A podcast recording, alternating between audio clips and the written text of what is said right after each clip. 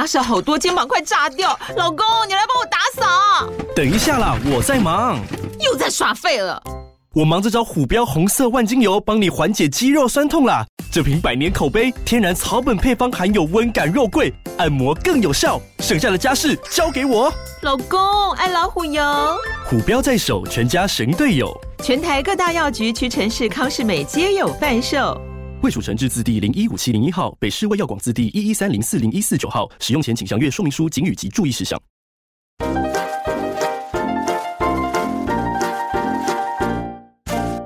Welcome to Only Mama School，欢迎来到懒人妈妈说故事。大家好，我是懒人妈妈 Samantha，我是懒人妞妞姐姐。你现在收听的单元是三岁小孩都能听的国际新闻。欢迎跟我们一起用浅白易懂的语言，一起接触世界各地正在发生的事。小朋友，你对于钱的概念是什么呢？或是你对“权力”这两个字有什么想法呢？如果今天你有机会可以担任一个国家的元首，可能是总统、总理，或者是国王。你会想做哪些事情呢？从前，从前有一个叫做暹罗的国家，也就是现代的泰国。那个时候啊，大象就像马一样的用途，将军会骑着大象打仗哦。国王要出发前往皇家寺庙。赶紧备妥神兽白象。原来当时的国王会特别骑着一种白色的亚洲象，当做自己的御驾坐骑，出入各大皇家寺庙，也达到安抚百姓的作用。由于白色的大象是相当稀少的，加上佛祖的坐骑就是白象，所以暹罗。把白象视为神兽，是只有国王才可以骑的。我准备好了，出发吧！白象受到全国人民的喜爱，是属于国王专门的宝贝。国家特别规定，这百姓是不能在家里私藏白象的哦。要是哪里发现有白象，就必须要上缴给国王才行。嗯，白象的耳朵怎么有奇怪的斑点呢？来人呐，快来帮他检查一下。今天这个白象好像走得比较慢，是不是吃不够多啊？来人呐，快来帮他检查一下。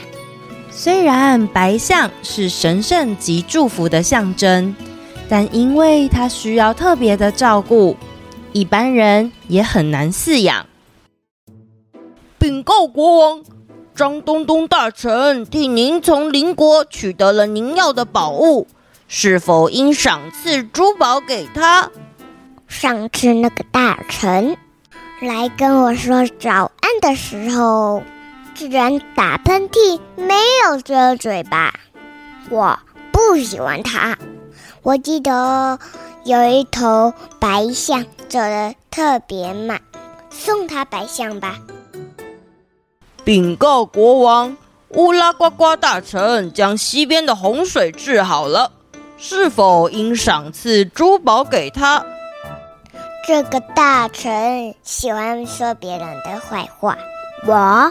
不喜欢他，有一头白象，耳朵有一个斑点，送他白象吧。原来暹罗的国王会把白象送给他不喜欢的大臣，如此一来，这些不被国王所喜欢的大臣会因为昂贵的饲养成本而破产。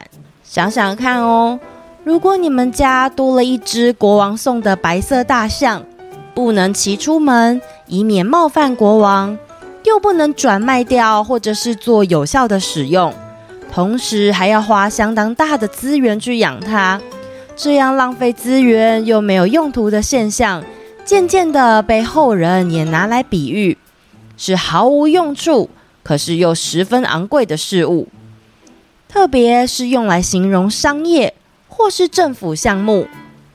如果消耗的资源巨大，又没有太大的用途，就可以称之为白象工程。这一集，懒人妈妈想要透过分享这个白象的故事，跟大家讨论一个国际新闻。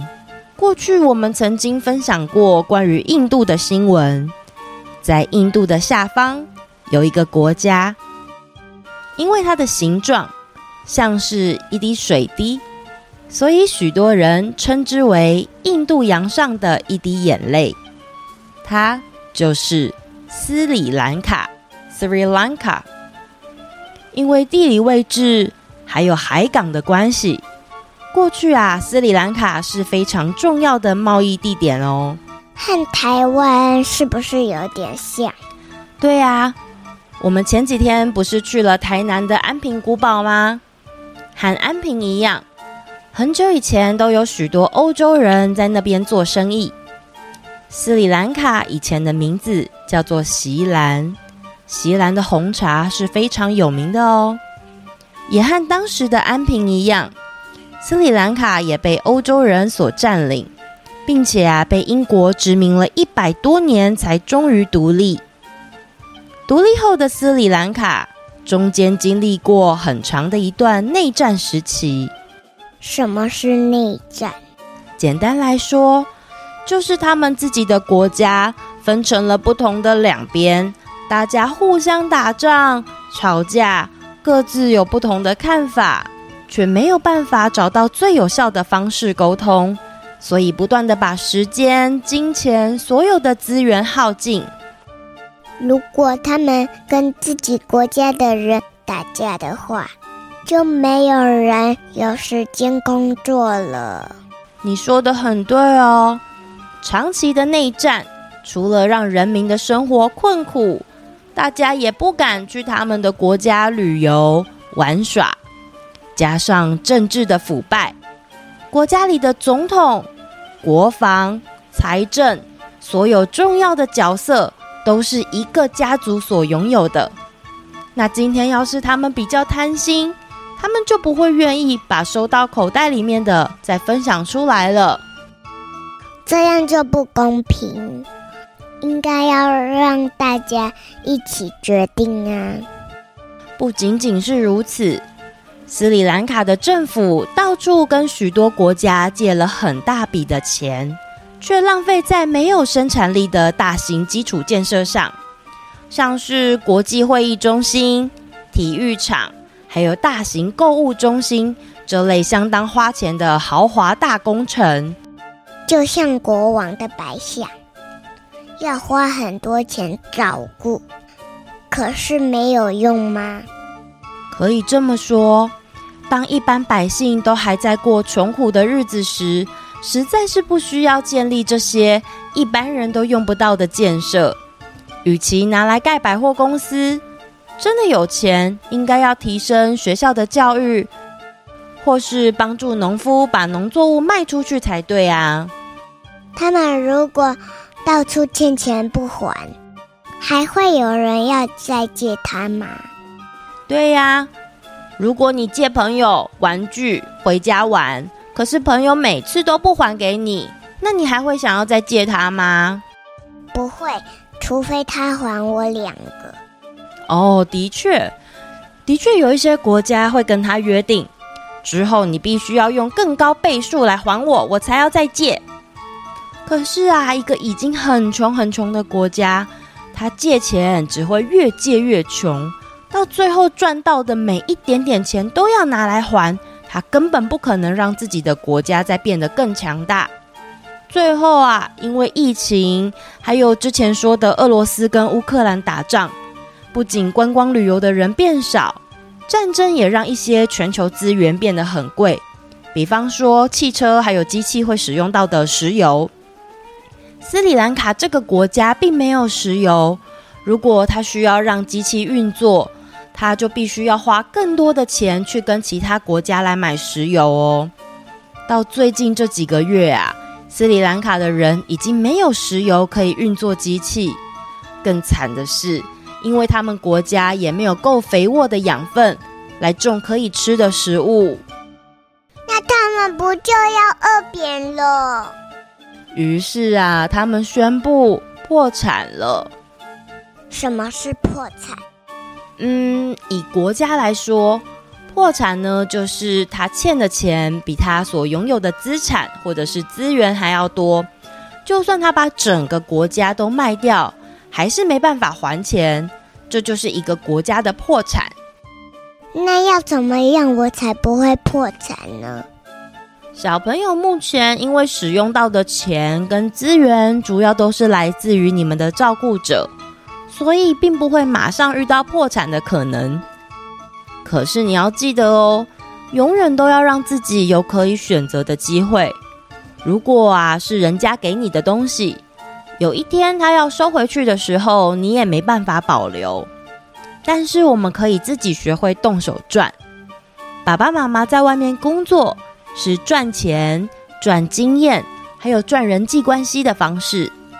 小朋友们呢？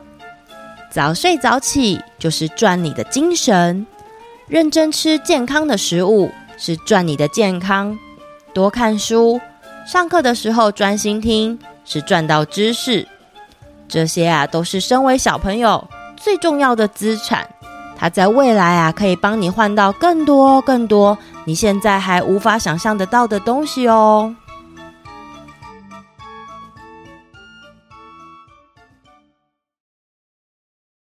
后记时间，最近懒人妈妈在弹钢琴的时候有一些想法，也想跟大家分享。我们在弹琴的时候，常常右手呢负责弹主要旋律，左手则是伴奏的部分。只弹右手的时候，其实大家都听得出你在弹哪一首歌或者是什么旋律，可是不一定会好听。要左右手互相搭配，才能让整体的音乐美妙。生活也是如此，右手就像是工作、读书、赚钱。还有买来的玩具，左手呢，则是我们的生活和家人相处的快乐，或者是同学之间的笑声。钱很重要，但它不代表全部。买玩具很快乐，但是如果只是和妈妈一起在海边走走，也是相同的快乐呀。世界上的资源还有富足，其实有很多的形式。我们在练琴的时候，不会只是关注右手的旋律。更应该是双手一起谱出美妙的乐章哦。留言时间，妞，上次有一位薛浩元小朋友，他问你的问题，你可以回答他吗？他想要知道为什么你要请大家听喷火龙嘟嘟呢？因为啊，他很好笑。婉龙妹妹被烧到眉毛的时候，他会说：“哇，我的眉毛！”这样子很好笑，对吧？哦，对了，大家不晓得有没有收听《双胞胎的异世界》这一集？记得要留言，并且截图参加抽奖哦！我会在七月三十号抽出五位听众，赠送绘本。再来，这位是 Apple Podcast 的雨辰 Kiwi，最喜欢懒人说故事。懒人妈妈你好，我是六岁的雨辰，我每天睡前都要听你的故事。我最喜欢听我的屁股爆炸了，因为超级好笑。希望懒人妈妈可以常常更新有趣的故事，这样我每天做梦都会笑。谢谢雨辰你的留言呀，我会尽量平均分配，有一些故事有趣，然后有一些故事呢可以让你们学到一些新知识哦。再来，这位是 Cynthia Momo，安安说她也要留言给懒人妈妈。懒人妈妈跟妞妞姐姐好，安安说她好喜欢这一集，也一直学机器人说话哦。好听到都睡不着，他请我一定要留言给懒人妈妈，期待可以听到懒人妈妈念出安安的名字，祝福懒人妈妈全家人都平安健康。安安，你也会学机器人说话吗？懒人妈妈也祝你全家平安健康哦。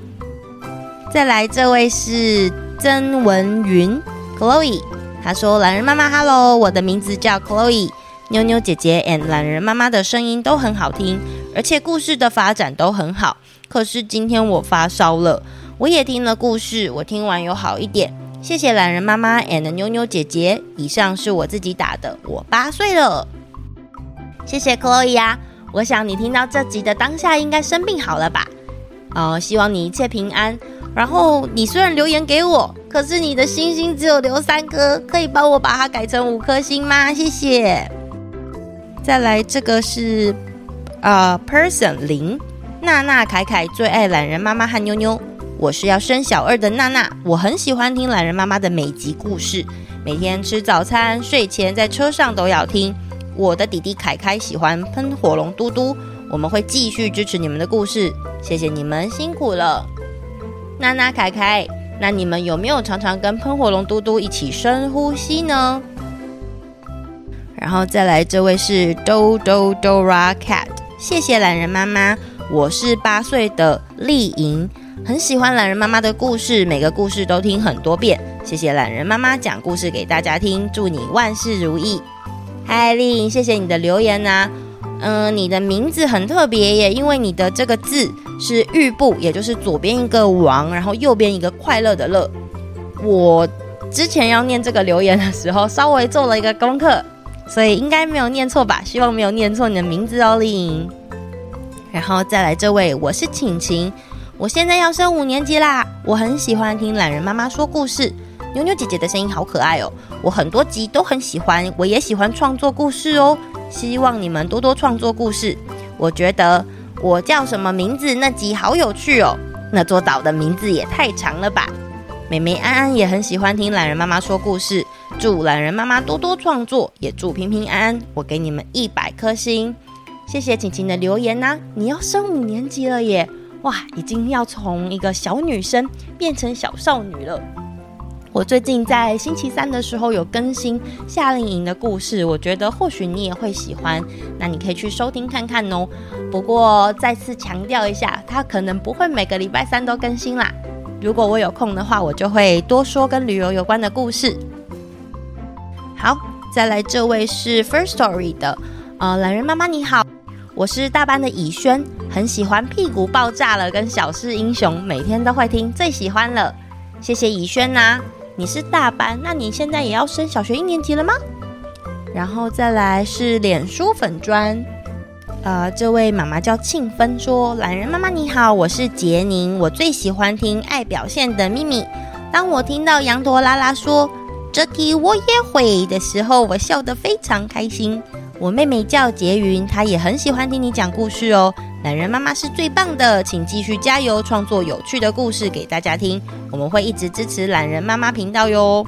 杰宁读小一，妹妹中班，由妈妈代笔。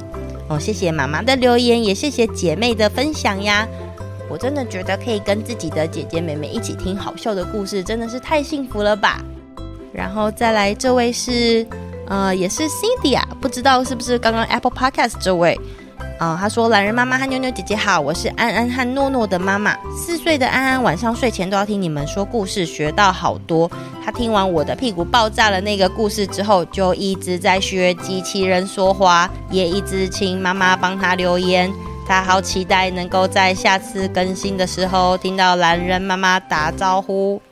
好，那个 Cindy 啊。”我和安安跟诺诺打招呼了，而且还重新的诠释了机器人的发音。我发现其实有难度诶。